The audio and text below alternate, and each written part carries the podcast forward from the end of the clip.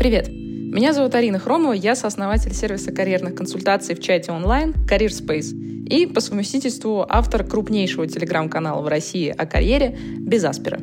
Мы собрали для вас на этой подкаст-площадке записи карьерных эфиров, которые каждый понедельник в 19 часов по Москве проводятся в том самом телеграм-канале «Без Аспера». Ссылочку в описании этого эпизода вы найдете, можете подписаться.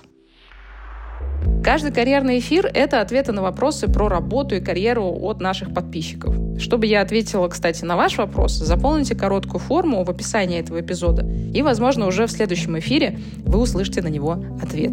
Кстати, если у вас есть не просто вопрос, но настоящая карьерная задача, которую вы хотите решить, например, найти работу за границей, понять, как развиваться дальше в своей профессии, как перейти в другую профессию, из чего начать, очень частый вопрос, между прочим. Да или просто вы хотите составить классное резюме или научиться писать сопроводительные письма. Приходите к нам в нашу карьерную поддержку от Career Space, мы со всеми этими вопросами и многими другими вам поможем. Кстати, целый месяц карьерной поддержки будет стоить 7990 рублей по специальному промокоду «Подкаст». А для сравнения, один час карьерного консультанта в среднем по Москве стоит от 5 до 10 тысяч рублей. А здесь с вами будет работать команда экспертов на протяжении целого месяца. В общем, все ссылочки на все вы найдете в описании эпизода. А теперь погнали к вопросам. Вопрос первый от Яны. А, наверное, тупой вопрос, но как развить самодисциплину? Узнала себя в одном из постов, а, и дальше ссылка на пост. Там у меня был пост, который назывался э, «Люди, с которыми вечно всегда все не так».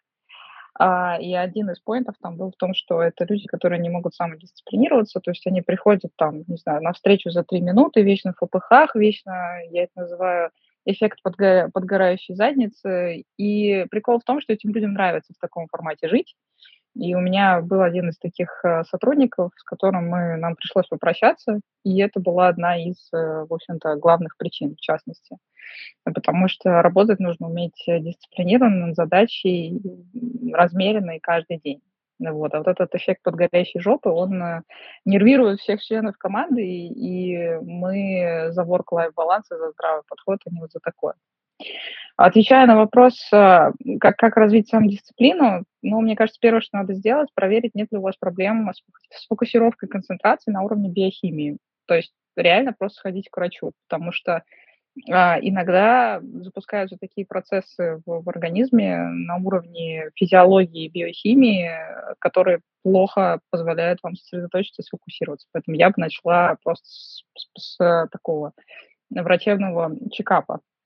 Второе, дисциплину можно развить, мне кажется, вот как ну, утрированный пример в армии, да, каждый день делая четко по расписанию поставленные в календарь вещи. Вот у вас есть календарь, вы его заполняете задачами, которые вы должны сделать. Вот пока вы их не сделаете, вы там, не знаю, с рабочего места не уходите, не отвлекаетесь на Инстаграм, не листаете котиков. Есть еще как бы другая история, да, что там ну, сконцентрированную работу, ее надо как-то поощрять, соответственно, можно, допустим, 45 минут сконцентрированно работать, ставить будильник, дальше делать 5 минут перерыва, э, залипать на котиков и дальше возвращаться работать э, в а, в своем темпе.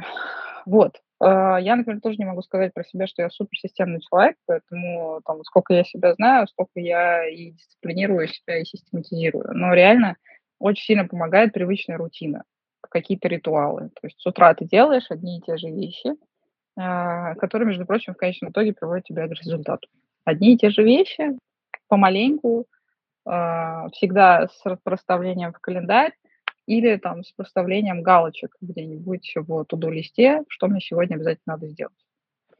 Следующий вопрос от Марины. Подскажите, пожалуйста, в карьерной поддержке консультанты помогают с поиском вакансий? Делают ли какой-то срез по аналогичным должностям или вакантным? Например, есть такие-то позиции у таких-то работодателей, более подходящие для вашего клиента. Ну, смотрите, искать работу за клиентом мы точно не будем. То есть не будет такого, что мы будем присылать вам 200 а, вакансий и э, упрашивать вас на них откликнуться. Вот такое точно не будет. А здесь есть два формата работы. Первое, когда клиент присылает вакансии, на которые он сам нашел, которые откликаются, начинаем разбирать, почему ему не, не, не отвечают, если он уже откликнулся. Или же э, он присылает, там, не знаю, 10-20 вакансий, и мы помогаем правильно откликнуться на эти вакансии, потому что вы не представляете, какое число людей просто не умеет откликаться нормально на вакансии. Откликаются на то, что им абсолютно нерелевантно, в надежде, что работодатель, ну, видимо, будет дурак и такой, а, ну, вы электрик, вы нам подходите на финансового контролера. Но это утрированный пример, но огромное количество людей не понимают, что под, под часть вакансий абсолютно нерелевантны. Вот, или наоборот, просто ленятся или не умеют писать нормальные сопроводительные письма, быть элементарно вежливым, бизнес-этичным. Вот. А второй момент. Мы, безусловно, можем там прислать несколько, там, 5-10 штук вакансий, на которые клиент э, может откликнуться, и мы говорим, что вот смотрите пример вакансии, как нам кажется, вот где ваш профиль был бы хорош.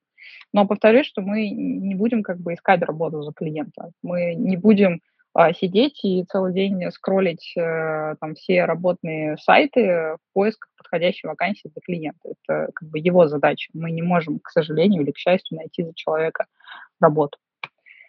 Вот, и здесь вообще-то поиск работы или там решение какого-то карьерного вопроса, как в любом вопросе, э, требует участия двух сторон. Вот, э, как, не знаю, в психотерапии вы не можете разобраться с своими проблемами, если не будете над ними работать. Вот также здесь вы не сможете найти работу, если не будете сами прикладывать какие-то усилия. Вот, наша задача в этом вас поддержать и в правильное русло направить.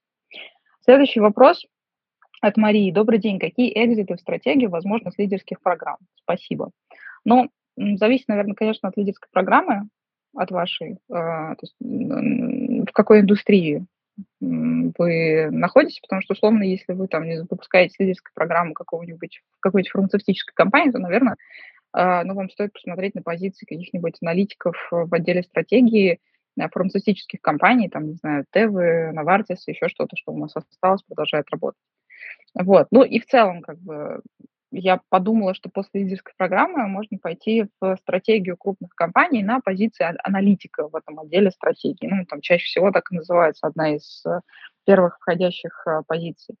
Вот. Ну, либо стартап-скаутом во внутренние венчурные фонды, тоже очень похожая история, мне кажется, на какого-то такого инвестиционного а аналитика. Человек, который смотрит, что есть перспективного на российском рынке э, из стартапов, Здесь можно очень много и грустно шутить, что у стартап, да, у, у скаутов, у стартап-скаутов практически нет работы на российском рынке, потому что перспективных стартапов на российском рынке очень мало. Это так уже, грустные шутки. Позиции такие существуют, э, и туда тоже можно, в принципе, смотреть. А для всех присоединившихся только что напоминаю, что я сначала всегда отвечаю на вопросы, которые присланы заранее. Соответственно, если вдруг каким-то образом у нас э, остается время в конце стрима, то я отвечаю на вопросы из зала, то есть тех, кто поднимает руки. Едем дальше. Так, вопрос от Влада.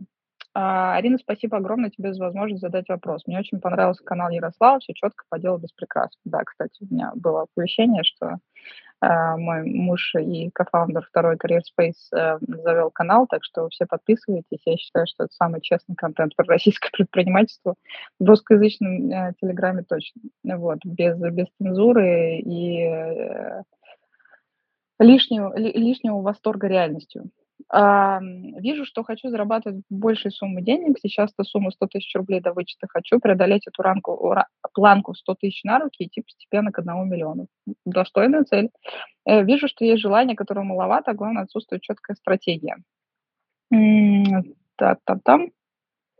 Мне 27 лет. На этой неделе руководитель отдела официально обещал назначить меня замом. До этого полгода им был негласно, без оформления. Повышение зарплаты произошло буквально два месяца назад выбивал его полгода. А, я правильно понимаю, что у меня прямая дорога в карьерную поддержку и трудиться, не покладая рук? Так, ну, ну давай, Влад, э, по, по порядку. А, ну, в общем, во-первых, с того, что я поняла, ты занимаешься там, видео, видеомонтажом сейчас, да, и есть, ну, как бы, наверное, профессии, в которых, мне кажется, есть определенный потолок, выше которого прыгнуть очень сложно. И мне кажется, один, одна из возможностей этот потолок преодолеть – это выйти и начать делать какое-то свое дело. Да, то есть э, если у тебя достаточно экспертизы, то можно попробовать начать делать свое небольшое агентство. Скорее всего, ты будешь э, вначале получать даже меньше, чем ты получаешь сейчас, но если ты сможешь эту историю раскачать, я знаю много хороших, талантливых видеооператоров, которые смогли сделать свое агентство. Именно потому, что у них была экспертиза. Вот, я вообще верю в то, что можно делать бизнес э, в том, в чем у тебя есть экспертиза. Поэтому я сильно угораю над людьми, которые делают, например, HR-стартапы без HR-экспертизы. Прям удачи вам, ребят.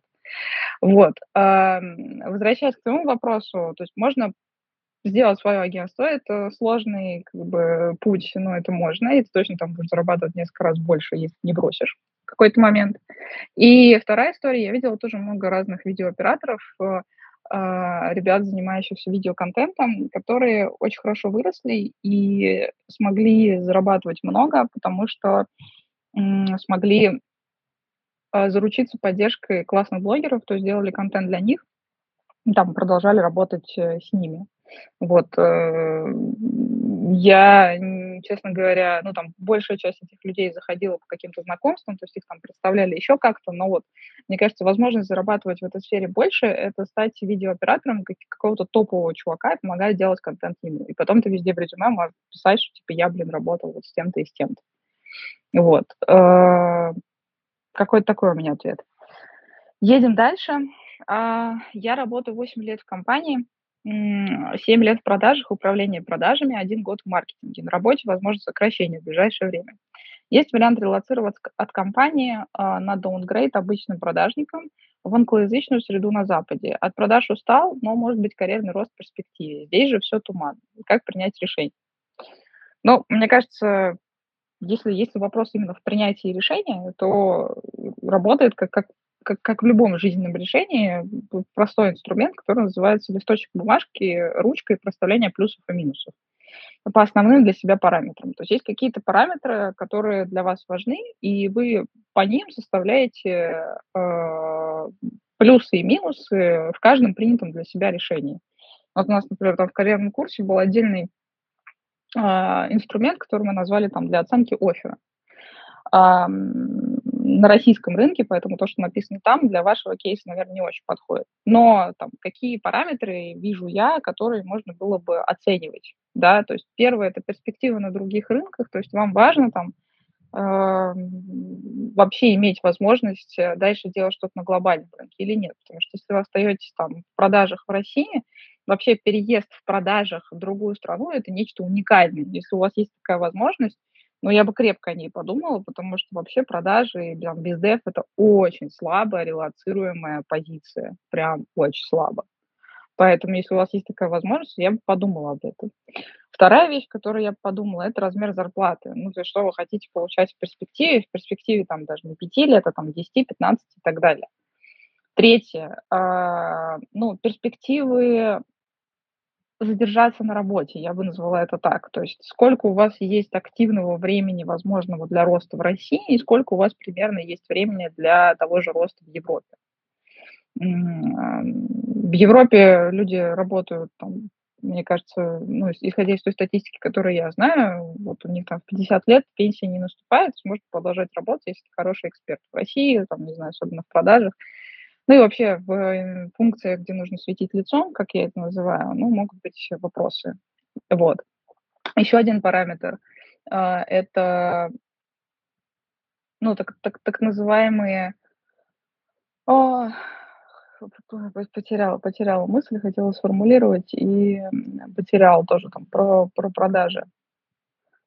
А, ну это вообще ваш, ваш комфорт, то есть э, комфорт в плане вы сказали, что вы выгорели от продаж, то есть насколько вам некомфортно в них оставаться, потому что очевидно, что поменять профессию и остаться там на российском рынке, где вы плюс-минус знаете правила игры, будет, наверное, проще, чем менять профессию и сразу пытаться искать работу там. То есть я бы взяла ручку, бумажку и максимально детально по всем параметрам расписала бы, что для меня важно, что для меня не важно. На основе этого принимала бы решение, переезжать или не переезжать. Вот свои какие-то мысли относительно там, сложностей или простоты переезда, например, людей конкретно в продажах я озвучила. Так, двигаемся дальше. Так, вот здесь у нас будет такое прям длинное описание запроса. А, я его чуть-чуть сокращу. Арина, привет. Long story short, после Мирека вышки работал дата-сайентистом два года, после чего на два года ушел в никуда из-за проблем со здоровьем и желания заработать э, желание заботать математику и прогоне сильно глубже. Сейчас уже полностью здоров, по хардам стал сопоставим с умением Эрдогана сидеть на двух стульях. Хорошая шутка. Заканчиваю э, магу ФКН. Это, если шло, факультет э, компьютерных наук. Но не знаю, как объяснить работодателю, что просадка в резюме на два года не причина считать меня городским сумасшедшим. И дальше человек рассказывает э, достаточно долгую историю про, про то, как у него действительно были проблемы со здоровьем, вот, и как он их преодолел. Я, с его позволения, там, этот блок пропущу и перейду к своему вопросу. Итак, вопрос. На сегодня поборол все проблемы со здоровьем, по хардам чувствую себя прекрасно, но как внятно объяснить работодателю провал в два года в резюме – загадка. Ссылаться на здоровье а, обоюдоострая шутка, так как работодатель, штука, так как работодатель может не поверить, что я действительно здоров и не сдохну в любой момент.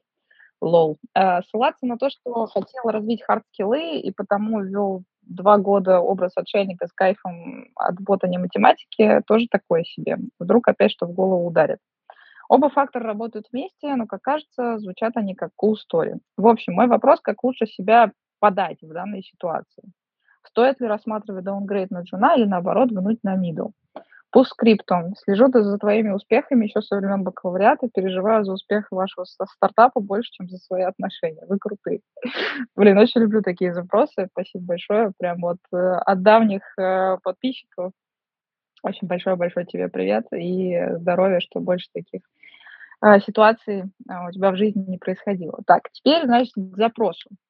А, ну, смотри, из того, что я э, услышала, из того, как ты там вообще, в принципе, строишь речь, общаешься с людьми, скорее всего, э, я думаю, что ничего критичного в том, чтобы реально сказать работодателю о том, что у тебя была э, проблема со здоровьем, нет. То есть я думаю, что это не твой случай, когда нужно выдумывать какую-то легенду. Просто нужно рассказать это так, чтобы это звучало убедительно. Не оправдываться, а, не пытаться там понравиться излишне, ничего. Просто рассказать, как это было. Вот что у меня действительно были сложные там, вещи со здоровьем. Иногда здоровье, ну, такая штука, блин, его подводит. Я ответственно взял там, время на то, чтобы вылечиться. Я, честно, просто не знаю, как бы, что у тебя там за штука. Еще раз там желаю тебе всяческого здоровья. Вот. А, я бы не уходила в детали в рассказ с работодателем, потому что, ну, это поставит его в какое-то неудобное положение. Я бы объяснила, что у меня вот были там, проблемы со здоровьем, сейчас я здоров как бык, и вообще а, у меня была возможность подтянуть свои харды, несмотря на то, что я не мог полноценно работать. Поэтому я этим и занимался. То есть я считаю, что нет здесь никакого смысла что-то там доверять, проверять, еще что-то. Вообще очень не советую врать на интервью и врать в резюме.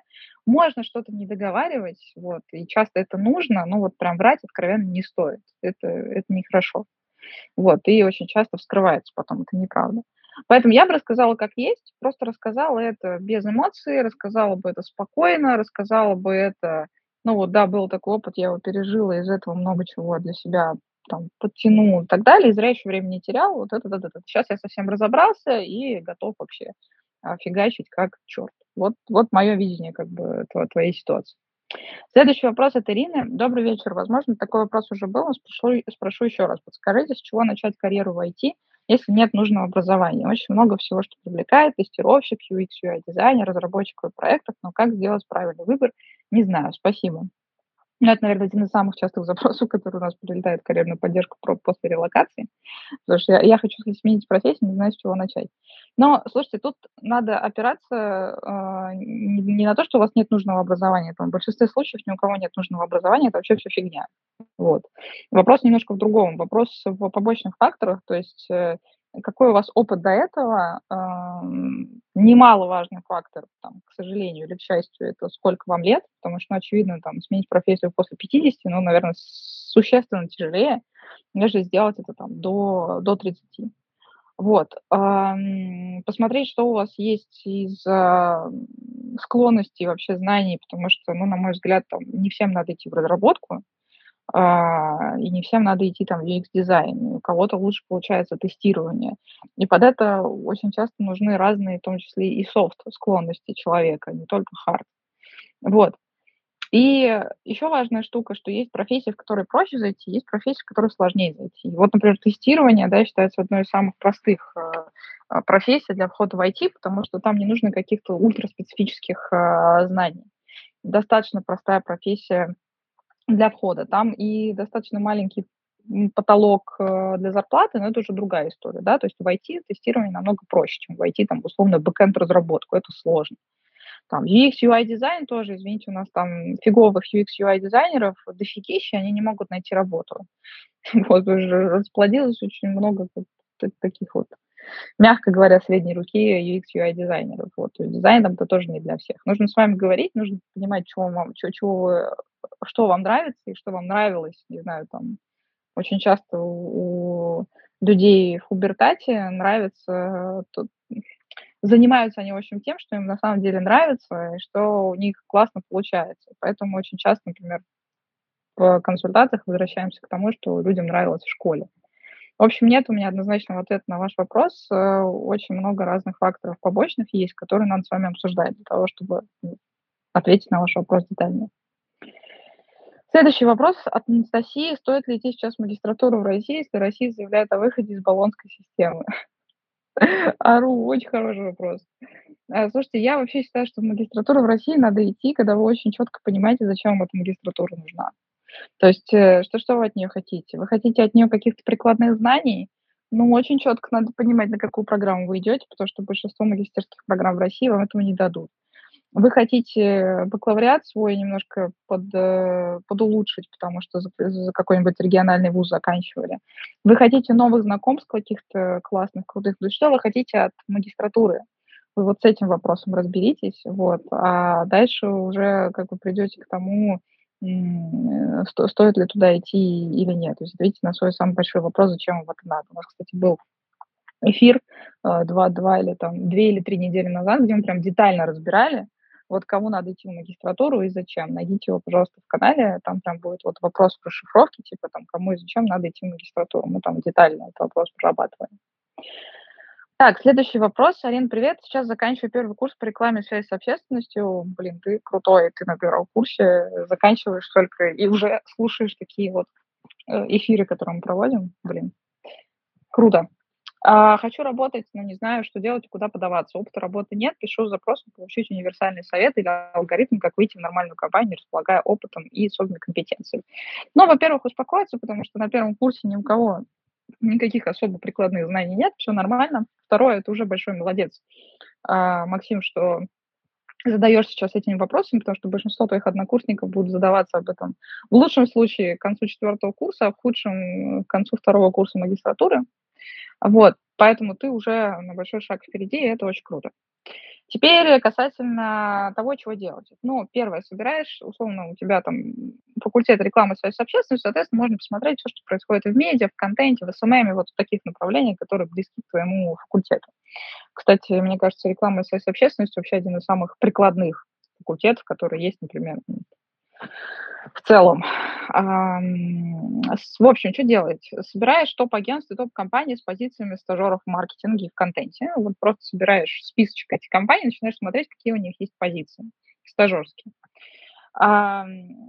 Если эти позиции есть, ты их находишь, начинаешь откликаться. Пишешь нормальные сопроводительные письма, мы свою мотивацию и готовность работать за еду. Ну, это шутка, конечно, но надо просто быть готовым к тому, что ну, платить будут мало, а иногда в медиасфере вообще не платят. Да, да, я знаю, что это незаконно, и вот это вот все, но идите расскажите об этом э, рын- рынку труда, вот, который ничего это слышать не хочет, который всегда знает, что кандидатов э, молодых э, стажеров больше, чем позиций на рынке, особенно сейчас, в текущем моменте. Соответственно, как только ты соберешь этот топ-агентство, топ-компании, идешь и пишешь. А, кстати, если это агентство, ты можешь еще написать ребятам на ФБ, ну, то есть вы запрещен на территории Российской Федерации социальной сети под названием а, Facebook, который принадлежит Мете. Вот. И спрашиваешь, не нужны ли им стажеры. То есть даже если ты не находишь этих вакансий там, на сайтах, ты можешь найти людей, которые являются там фаундерами или каким-нибудь топ-менеджером отдельных агентств, и написать им, типа, вот можно я к вам стажером пристроюсь вот там на три месяца, пожалуйста, вот там, не знаю, за бесплатно или там за очень небольшие деньги. Ну, так писать не надо, но я подразумеваю это, да. Вот. Эм, хочу там понабраться опыта и все такое. Пишешь нормальный сопроводительный, ходишь на собесы, и в конечном итоге тебя кто-нибудь на стажировку возьмет. Вот. Никаких э, ультра советов или каких-то лайфхаков у меня тут не будет. просто пишешь людям напрямую, пишешь нормально, как человек, э, сопроводительные письма, если ты не знаешь, как это делать, там, поищи, у меня в канале было много на, это, на эту историю а, постов, если уж совсем какие-то большие проблемы, ну, приходи в поддержку, вот, тем более, видишь, сегодня промокод, вот, э, еще и по скидке можно ухватить, мы тебе поможем. Но в целом тут никаких ультра каких-то лайфхаков, за исключением от целенаправленности и упорства, что тебе надо будет написать 50 таким вот э, людям. Никакого секрета тут нет. Вот. Так, следующий вопрос от Сергея. Добрый вечер. Работал в продажах в онлайн-образовании. Неплохо прокачался, но, к сожалению, не сработался с руководителем отдела продаж. Пришлось уйти. Где, в какой сфере в направлении продаж в РФ в настоящее время можно себя реализовать? Многие бизнесы закрываются, схлопываются. Не совсем понятно, чей бизнес останется, а чей уже все. Но первое, что, мне кажется, не схлопнется, это онлайн-образование для детей всех видов и типов, потому что может схлопнуться все, что связано с э, образованием для взрослых, а вот для детей все будет как было, потому что вот главное, чтобы моего дитятка жизнь была лучше, чем у меня. Поэтому я, например, э, склонна доверять Максиму Спиридонову, который основатель металлогии, который, собственно, прогнозировал все то же самое, что да, там с дополнительным образованием, скорее всего, будут проблемы обычно с, с взрослым ДПО. Вот, а все, что связано с детьми, скорее всего, будет нормально. Поэтому посмотрите в сторону онлайн-образовательных площадок, которые занимаются образованием для детей. Скорее всего, там что-то что есть, какие-то вакансии. Второе. Любые B2B SaaS-продукты, то есть э, service as a, subscription as a service, software as a service, B2B SaaS-продукты, остающиеся в России. Это могут быть международные продукты, которые остаются в России, это могут быть российские компании, которые работают по САСКе, а, это может быть что угодно. То есть, ну, просто, мне кажется, у таких продуктов достаточно большой цикл сделки, им нужны опытные сейлзы, а, и в целом для вас, там, для карьерного трека, мне кажется, работа с сейлзом в IT – это хорошая история, то есть, ну, это, наверное, одна из самых привилегированных вообще каст сейлзов, а, продавать какой-то софт. Третий вариант– это посмотреть эм, позиции бездевов и СИЗО в больших э, всяких интеграторах и аутсорсерах, которые продают корпоративные решения. А, все эти интеграторы и аутсорсеры, на мой взгляд, сейчас будут активны и уже это на самом деле начинают делать, импортозамещать все, что можно импортозаместить. У них есть вот этот ресурс, соответственно, им нужны будут люди, которые ну, будут приводить новых клиентов, пересаживать тех клиентов, которые были на международном ПО, на это российское ПО. Вот, поэтому я вижу как минимум три сегмента, можете посмотреть э, на них. Мне кажется, там все должно быть не так плохо. Следующий вопрос от Елены. Какие есть рабочие техники взбодрить себя после условных 100 отказов, чтобы не опустить руки и не скатиться в самобичевание? Может, кто-то из клиентов делился чем-то необычным. Но понять для начала, что 100 отказов – это не очень много, потому что это для российского рынка может казаться много. Если будете искать, например, работу за границей, то 100 отказов – это вообще фигня. Э, там до полтысячи отказов может дойти, к вам может никто не вернуться, то есть, ну, окей. Единственное, что меня здесь смущает, что надо понять, в чем причина этих отказов. Да, я в самом начале сегодняшнего стрима, стрима говорила, что люди вообще не знают, как надо откликаться, а, что надо писать, думаю, что они пишут все нормально, ты начинаешь читать их сопроводительно, думаешь, боже мой, ну понятно, почему вообще никто не возвращается. Вот, то есть э, здесь то, то, то, что меня смущает, да, то, что если у вас нет никакой обратной связи, то надо вообще понять, чего вам отказывают. Может быть, там надо подправить каких-то пару, пару моментов буквально, вот, и все заработает, и машинка заведется, и отказы перестанут приходить. Там надо посмотреть, что у вас за позиция, надо посмотреть, э, что у вас за профиль. То есть, может быть, вы сейчас попали в ситуацию, когда ну, просто по вашей позиции нет вакансий на рынке. В общем, не знаю насчет технику взбадривания, но могу сказать, что как бы я знаю кандидатов, которые получали намного больше отказов, и в итоге э, получали свой заветный офер. Вопрос в том, чтобы с одной стороны, упрямо продолжать делать каждый день что-то, а с другой стороны, ну, не просто долбиться в стену, а пойти с кем-то посоветоваться, да, спросить, как бы, как, как может быть, что-то я делаю неправильно.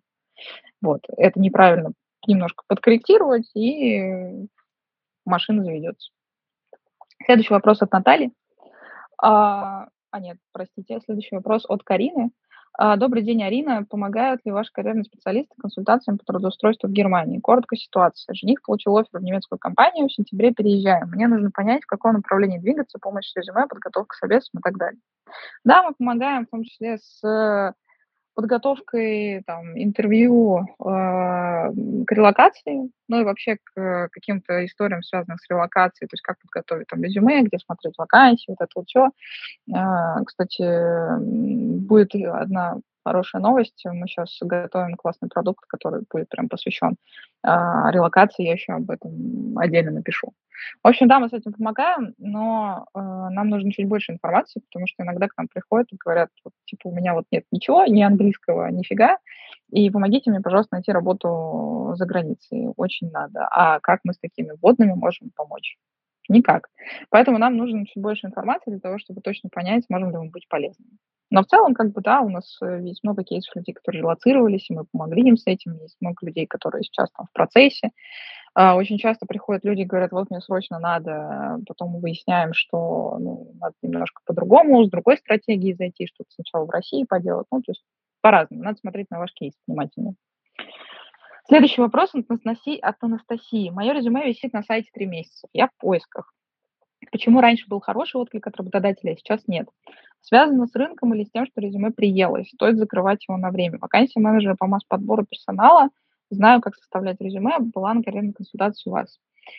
Ну, смотрите, ситуаций может быть много разных. А, во-первых, если мы говорим про HR, то есть а вы работаете в HR-функции, сейчас HR-позиции, ну, подрезались прям хорошенько. Причина на это абсолютно адекватная. И звучит она следующим образом. HR — это всегда, ну, там, в частности, рекрутмент — это всегда функция, которая ресурсная, да, то есть на нее эти ресурсы тратятся, она сервисная, она не зарабатывает денег. Когда в стране кризис, в конкретных компаниях кризис, то не очень хочется тратить деньги на то, что денег не приносит. Хочется тратить исключительно на то, что может дать return on investment. Соответственно, позиций стало действительно меньше. Это первое. Второе, надо, опять же, смотреть, что у вас резюме, что у вас сопроводительными, на что вы откликаетесь, а, как вы это делаете. То есть у нас вот этой информации нет. Это второй момент. Третье. Я не думаю, что резюме может приесться, но я думаю, что резюме можно как-то подправить, чтобы оно лучше выглядело и было более привлекательным. Четвертое. Я не знаю, как вы ищете работу, то есть тут до конца непонятно, но если вы ждете, что сейчас там вас сам, саму будут приглашать на собеседование, скорее всего, так не будет, то есть надо самой ходить и активно откликаться. Потому что времена такие, потому что рынок очень-очень быстро идет в сторону рынка работодателя, а не в сторону рынка соискателя. Как это было хотя бы на некоторых позициях, некоторых профессиях еще там полгода назад. Следующий вопрос от Юлии. Расскажите про карьерный... А, тут тоже это был вопрос похожий, кажется, это он же. А, а нет, немножко другой. Ладно. Вопрос от Юлии. Расскажите про карьерные консультации. Могут ли они быть полезны при поиске работы вне России, например, в Германии? На каких шагах саппортится карьерный консультант? Повторюсь, что вас саппортит не конкретно карьерный консультант, вас саппортит э, э, группа экспертов. Вы просто общаетесь с одним представителем от карьерной поддержки. Да, у нас, наверное, порядка 15% кейсов, это кейсы, ми минимум 15% кейсов, это кейсы а, по релокации. То есть мы либо обсуждаем вариант остаться или уехать, либо уже помогаем людям а, искать работу на зарубежных рынках. Мы сразу предупреждаем, что искать работу на зарубежных рынках, там, где вас никто не ждет, там, где вы никому не нужны, там, где вас никто не знает, это сложно, больно, долго, и надо быть очень упрямым и целеустремленным человеком. То, что вы, например, можете быть топ-менеджером здесь, там точно топ-менеджером не будете. Вы будете идти туда с большим даунгрейдом. К этому надо быть готовым. Вот это вот все мы с человеком прорабатываем. Если после этого он готов идти в историю про релокацию, мы начинаем работать. Да, стараемся помочь. Как происходит саппорт? Человек при, присылает вакансии, мы вместе смотрим, как на них откликнуться, откликаемся. Человек присылает свое резюме, мы его редактируем. Человек идет на интервью, мы готовимся к этому интервью мы прорабатываем, какие вопросы могут быть у этого интервью. Если там интервью прошло нормально, ну там неважно, прошло нормально, ненормально, мы там помогаем, как, как коммуницировать дальше вообще с рекрутером. То есть весь ваш процесс э, сопровождения при поиске работы, мы в этот момент находимся на такой э, позиции вашего карьерного друга, с которым вы всегда приходите с вопросом без запроса, а мы с ним помогаем. Вот в этом, собственно, и суть, наверное, всей карьерной поддержки, что у вас вот в кармане – в телефоне, в чате есть человек, который там, с 10 часов утра до 7 вечера может отвечать на ваши вопросы. Контентно, четко, по делу, без воды и персонализированно для вас. А, следующий вопрос от Алексея. Мне 35, менеджер по продажам в промышленности. В перспективе 5-10 лет планирую релокацию. Планирую в течение года перейти с селзом в IT, год побыть в сфере, там решить, какое направление мне ближе. Потом постараться в той же компании перейти джуном на это направление, вырасти в нем, дальше рассматривать варианты релокации. Как оцените план, как сейчас ситуация а, с селзами в IT? Ну, в целом план неплохой, то есть с точки зрения, я имею в виду, перейти с селзом в IT и дальше пытаться внутри ну, там, перейти еще в какое-то направление. Только надо понимать, что вам все равно придется идти учиться. Если условно направление какой-то дата-аналитики, не зайдете в SEO в дата-аналитику вот так вот просто с полпинка, придется идти учиться. Соответственно, просто вариантов возможного входа внутри вашей текущей компании будет побольше, потому что а, если вы нормально проработаете там какое-то количество времени, у людей внутри будет понимание, что вот там Алексей классный чувак, он вообще профессиональный и так далее, можно получить, поручить там любую задачу, он с ней справится. Вот, а, это правда. А, но доучиваться вам придется, и это будет тоже там смена профессии, это отдельная еще там, дополнительная работа.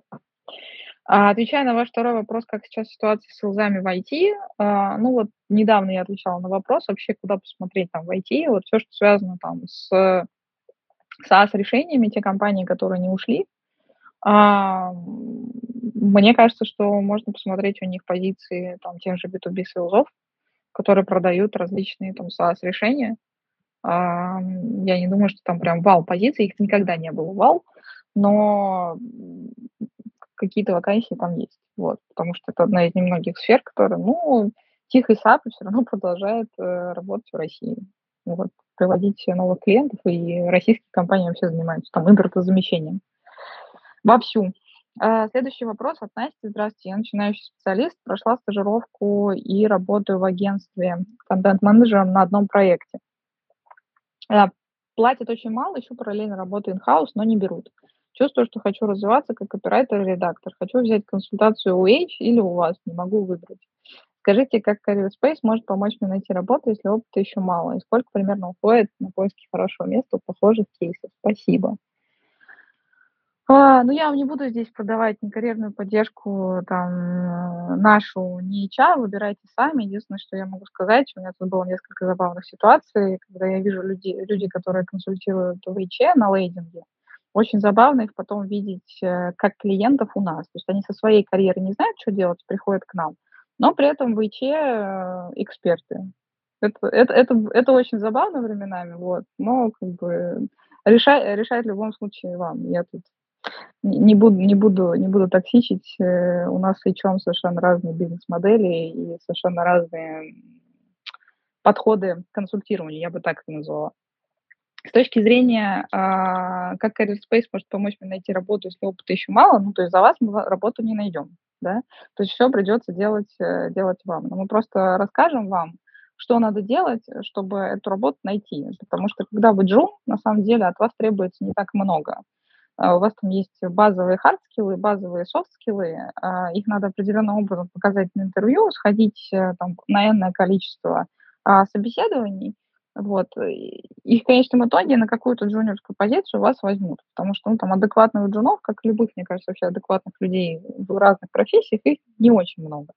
Вот, и, соответственно, те джуны, которые чуть больше понимают, как работает рынок, как работает бизнес, как думает работодатель, они уже там в 10 тысяч раз успешнее, чем их э, сверстники. Вот, вот как-то так. Следующий вопрос от Алексея. Здравствуйте. Реально ли найти IT-инженеру работу в Новой Зеландии, находясь в РФ? Есть ли примеры успешных кейсов и как выстроить план и стратегию поиска работы? Спасибо. Ну, честно говоря, с Новой Зеландией никогда не сталкивались, это первое. Второе, то, что я знаю про Новую Зеландию, туда надо ехать на пенсию, но не работать. Ну, вот, ну, то есть, как бы, движухи там особо какой-то какой нет, соответственно, вакансий тоже не очень много, но и вообще конкурировать с местными – это очень-очень-очень-очень непростая задача. А могу сказать, что вот был опыт с Австралией. С Австралией тоже это, наверное, одна из самых сложных вообще стран для, для релокации. Там, ну, в общем, зайти на этот рынок непросто. В общем, отвечая на ваш вопрос, э, я бы посмотрела на другие рынки, наверное, в первую очередь, но не на рынок Новой Зеландии. Это будет кажется, задачка не просто со звездочкой, там, а с несколькими звездочками. Так, следующий вопрос от Максима. Здравствуйте, решил сменить профессию с маркетолога на программиста. Вот уже месяц обучаюсь кодить. Подскажите, что можно делать с навязчивыми мыслями, бросить обучение.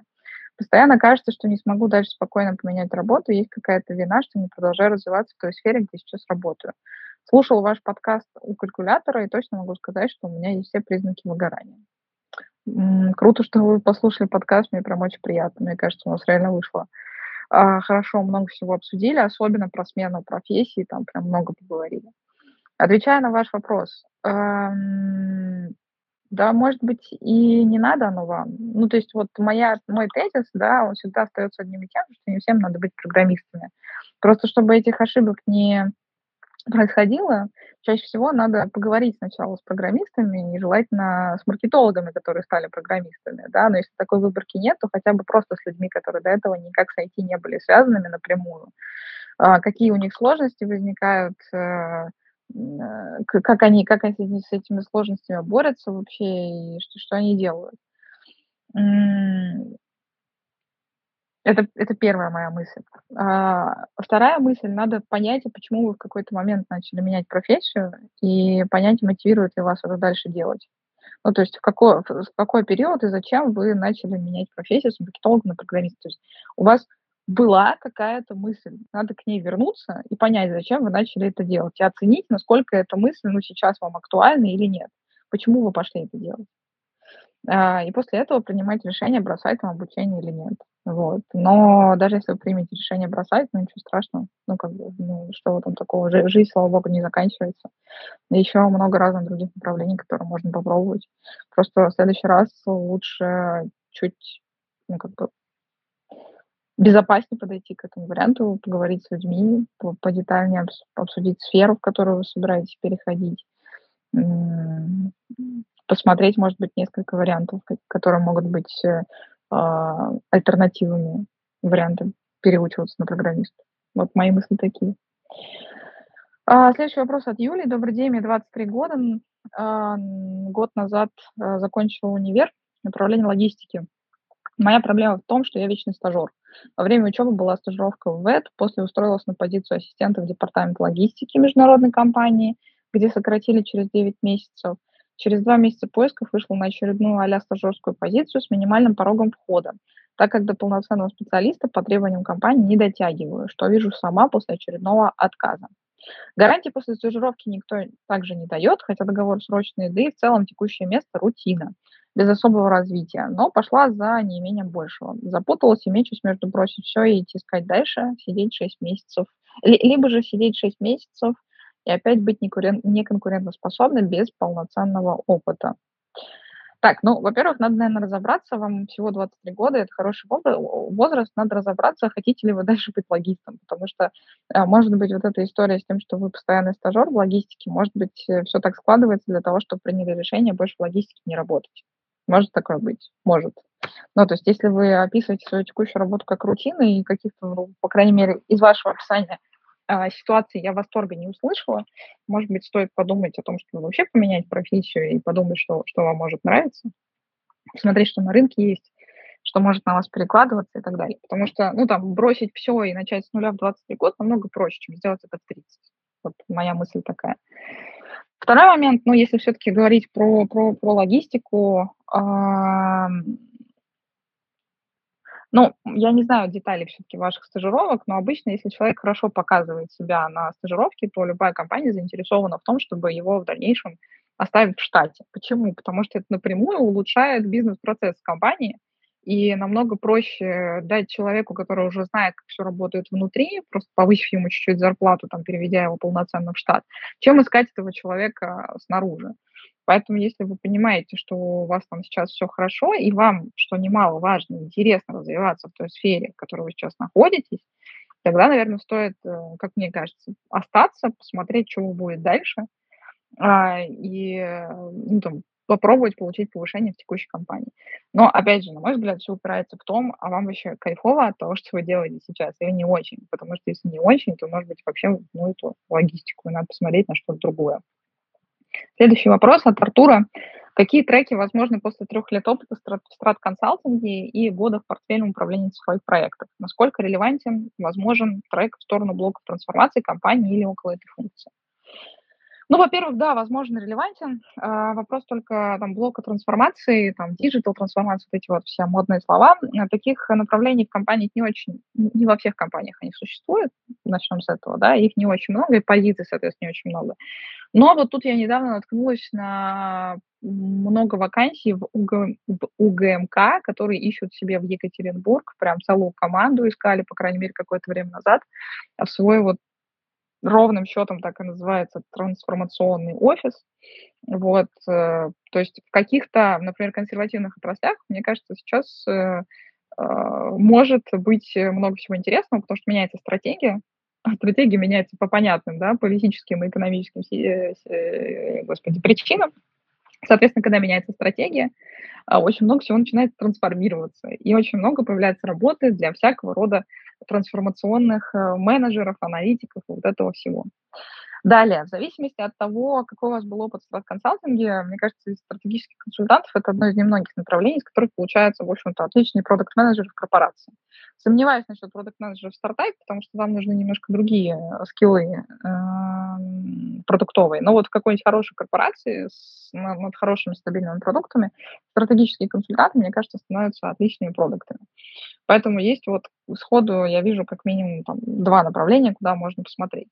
А третье, оно такое по -по полудохлое, а, это пойти просто в стратегию, в крупную компанию э, на какого-нибудь там страт-менеджера или страт-аналитика, в зависимости от того, ну, в какую, на какую компанию мы смотрим, в какую а, корпоративную иерархию мы встраиваемся, вот.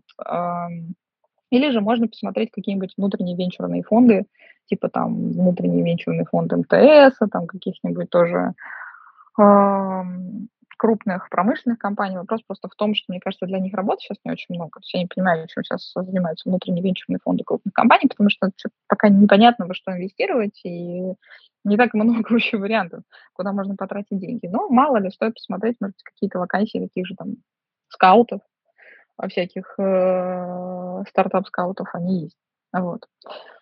И еще один вопрос от Артура, я так понимаю, как лучше подойти к поиску карьерного наставника слэш-ментора, что лучше выбрать, поиск внутри компании или вовне? Ну, как лучше подойти к поиску карьерного наставника? Ой, у меня даже серия постов была по тегу ментор, по-моему, в, в канале очень давно, ну, пару лет назад. А, ну, наверное, есть несколько подходов. Там подход номер один. Есть какой-то человек, которым вы восхищаетесь в своей сфере, которого вы читаете, который вам очень нравится, и есть вот просто прямой подход, написать ему и сказать, вот, будьте моим ментором, пожалуйста. Только надо очень четко понимать, что вы как бы предлагаете человеку, то есть что вы от него хотите. А, как вы видите, будет а, устроен ваш формат вот этих там встреч, и насколько это будет напряжно человеку. Первый момент. Второй момент, ну вот мое мнение, что менторство должно быть бесплатное. Если менторство платное, то это человек, который до менторства еще не дорос. Либо менторство может быть таким, типа, вы делаете компанию, человек входит э, каким-то инвестором, параллельно становится ментором вашим, как соинвестор в компании. Окей, это я могу понять. Но в целом плата за менторство, значит, человек нам еще не дорос для того, чтобы просто вот отдавать свои, свои, свои знания. Вот. Третья моя мысль здесь. Действительно можно посмотреть на менторов внутри. Почему нет? Например, в крупных компаниях есть отдельные внутренние менторские программы, которые вот создают эти менторские пары, там ментор и менти, э, наставляемый и наставник, вот это все. Ну, в общем-то, мне кажется, неплохая история. Если у вас в компании есть такие программы, то все супер. Если нет, то можно просто посмотреть внутри. И мне кажется, ну, выйти на внутренних людей в компании будет намного проще. Потому что намного проще объяснить, что вы от них хотите. Вот, а внешним людям ну, сложнее будет объяснить, что, что вы от них хотите. Вы вообще, они вас не знают, скорее всего, и в общем, непонятно, практикуют они что-то такое или нет. Вот, но в целом и там, и там метод один и тот же. Отталкивайтесь от человека, который вам нравитесь, нравится, и пытаетесь заполучить его в менторы. Все, все просто. В менторстве и в любви все, все, все средства хороши. Добрый вечер. Вопрос следующий от Алены. Добрый вечер. Спасибо большое за ваши карьерные эфиры. Пожалуйста. Рада, если помогает. Мой вопрос следующий. В связи с кризисом рекламной отрасли в России сократились позиции руководителя группы медиапланирования. Понимаю, что найти работу по этой специальности не получится, да и хочется чего-то нового уже. Планирую идти в более широкие сферы маркетинга, бренд-менеджмента и так далее. Ресерч вакансий показал, что некоторых хард-скиллов не хватает для этого, а получить их смогу только на практике, опыт вывода продуктов на рынок и все такое. По зарплате сильно падать не хотелось бы, в должности готова пойти ниже. Посоветуйте, пожалуйста, как пробиваться в близкую, но новую для себя сферу, стоит ли игнорировать пару пунктов вакансии при отклике. А, ну, во-первых, давайте начнем с того, что, наверное, упасть в грейде, но не упасть в деньгах не получится. То есть вообще любой переход практически всегда сопряжен с даунгрейдом в деньгах.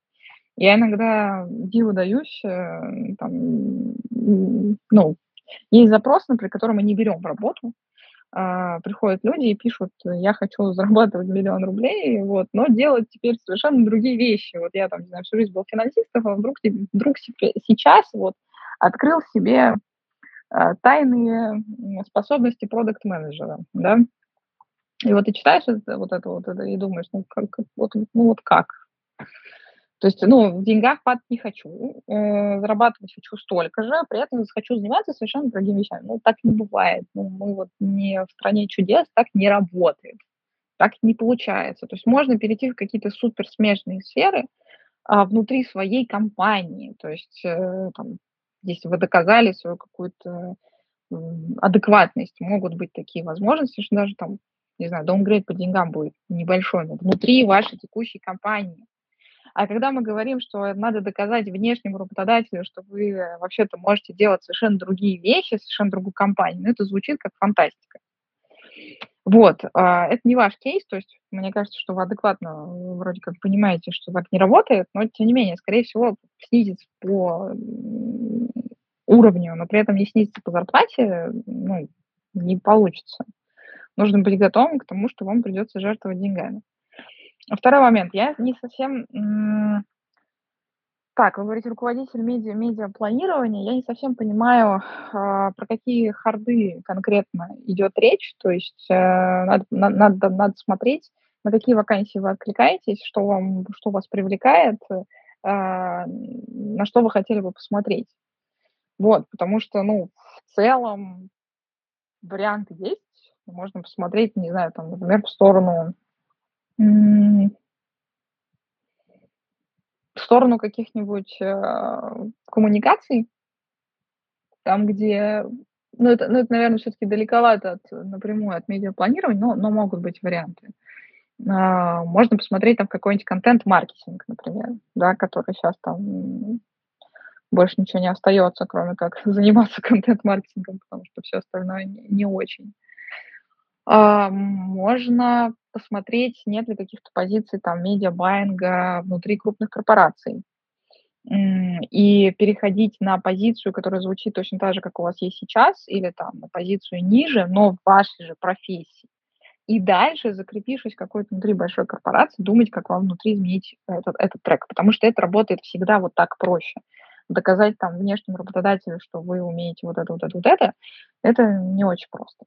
Вот. Отвечая на ваш второй вопрос, стоит ли игнорировать пару пунктов в вакансиях при отклике? Ну, можете игнорировать, главное, чтобы это надо было пару пунктов, а не половина. И э, надо быть готовым все равно к тому, что вам не будет объяснять людям на той стороне баррикады, почему вы можете быть релевантны по ту позицию, на которую вы откликаетесь. В общем, это вот все то, с чем мы из раза в раз, наверное, работаем, то, в том числе в карьерной поддержке. Для всех новых прибывших э, Повторяю, что у нас сегодня промокод «Жираф», э, который дает 47% э, скидки на месячную подписку в карьерную поддержку. Этот промокод будет работать два дня, завтра и послезавтра. Обращаю ваше внимание, завтра и послезавтра. А для того, чтобы им воспользоваться, вам нужно зайти на сайт нашей карьерной поддержки careerspace.app slash subscription, ну или с главной страницы Career Space, там есть такая плашка «Карьерная поддержка», можете щелкнуть туда. Uh, написать свой запрос и ввести промокод «Жираф». Вот. По этому замечательному промокоду у вас будет 47% скидки uh, на месяц карьерной поддержки. Едем дальше. А, и следующий вопрос у нас от Никиты. Привет, работаю сейчас в ведущей российской IT-компании, занимаюсь запуском а, международных проектов на позиции CPO. У меня, у, меня есть, у меня параллельно ведутся переговоры по условиям оффера о работе в революте на позицию Senior PM. В итоге у меня есть выбор, либо остаться в РФ на C-level позицию, либо уйти в зарубежный необанк на позицию ниже, но с перспективой закрепиться на западном рынке. Какие факторы стоит учитывать в принятии финального решения? Конкретно меня интересуют перспективы, деньги и доступ к рынкам, но, возможно, надо учесть что-то еще. Ну вот, кстати, отличный вариант, да, когда человеку с позиции C-level а, предлагают э, downgrade в международную компанию там, на позицию, ну, там, на один или два грейда ниже, чем есть сейчас. Очень показательная история, которую мы рассказываем, как вообще происходит чаще всего релокация людей. Ну, все зависит от цели. То есть, чё, чего вы хотите? Вы хотите зарабатывать деньги и расти в России, у вас будут для этого перспективы. Или вы хотите релацироваться и расти там, для этого у вас тоже будут перспективы. Ну, то есть, если вы хотите расти в России, надо оставаться. А если вы хотите расти за рубежом, надо переезжать. Тут как бы спасибо Кэп, да. А, с точки зрения денег, ну, например, senior PM или там уж CPO точно э, будет получать больше, чем среднестатистическая должность в России. Ну, просто потому что зарплаты в России меньше.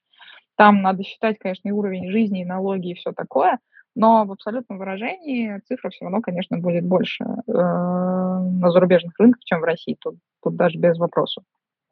С точки зрения доступа к другим рынкам, Revolut – это международный необанк, э, его знают все, ну, там, в Европе уж точно, а, и в Штатах, и я думаю, что продать этот опыт на другие рынки, ну, я уверена, что его будет продать в 10 тысяч раз проще, чем опыт любой крупной российской компании, даже самой-самой-самой-самой крупной, потому что никто не знает российские компании, какими бы крупными они ни были. Это локальные игроки. Там, вы будете еще объяснять, что такое Яндекс, что такое Озон, что такое Сбер и так далее. Про револют объяснять, ну, мало что придется. Это, блин, офигенная компания, кстати, сделана там, русским нашим а, Николаем Сторонским.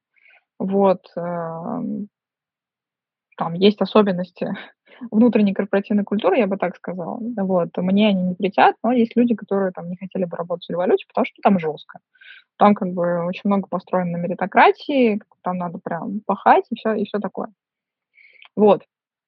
Но опять же, если у вас есть задача там, переезжать и смотреть как-то шире на другие рынки, то, конечно, ну, надо, надо свой условный C-level на, России, в российском, на российском рынке менять на там senior PM в революте. Вот.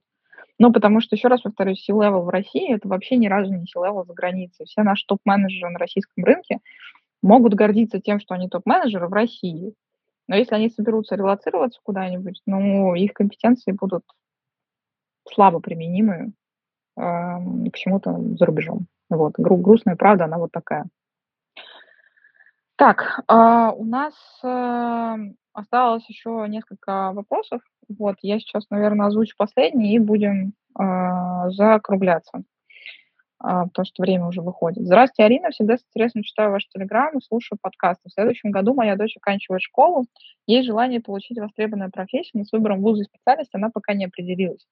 Какое образование вы бы советовали получить девушке для построения карьеры в IT-индустрии с точки зрения карьерного консультанта? Ну, наверное, меня назвали в данном случае карьерным консультантом.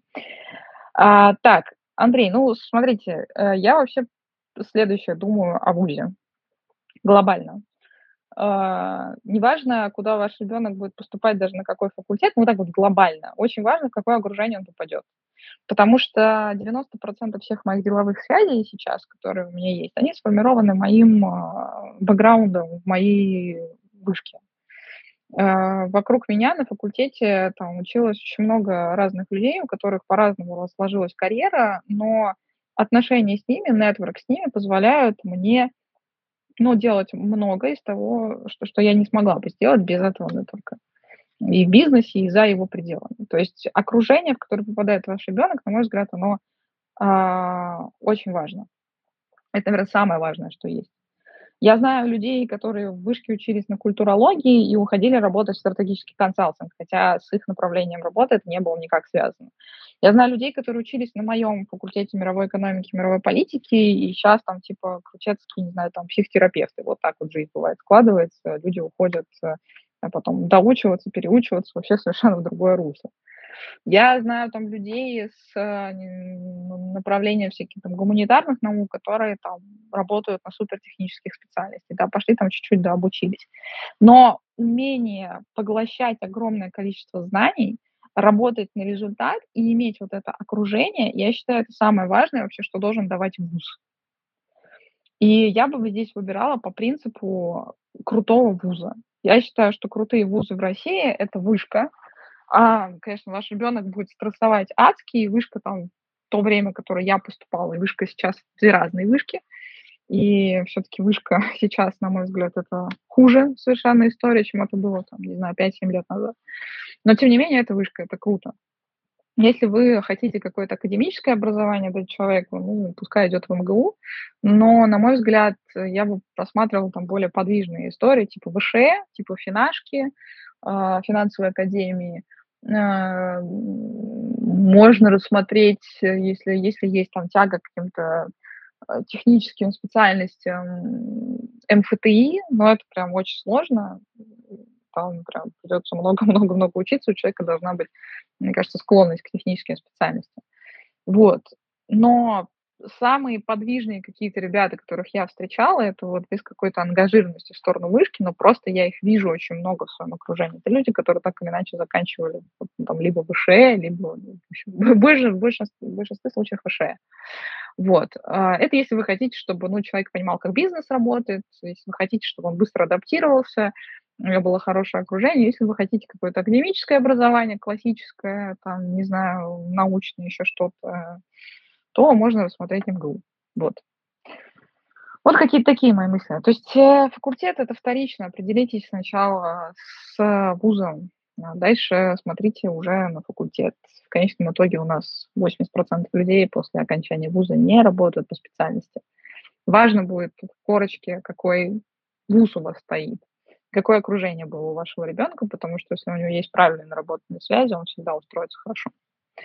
Вот мои мысли какие-то такие. На сегодня все. Спасибо большое, что были на этом эфире. Приходите к нам в карьерную поддержку, поможем, чем сможем. Всем хорошей продуктивной недели. Пока-пока.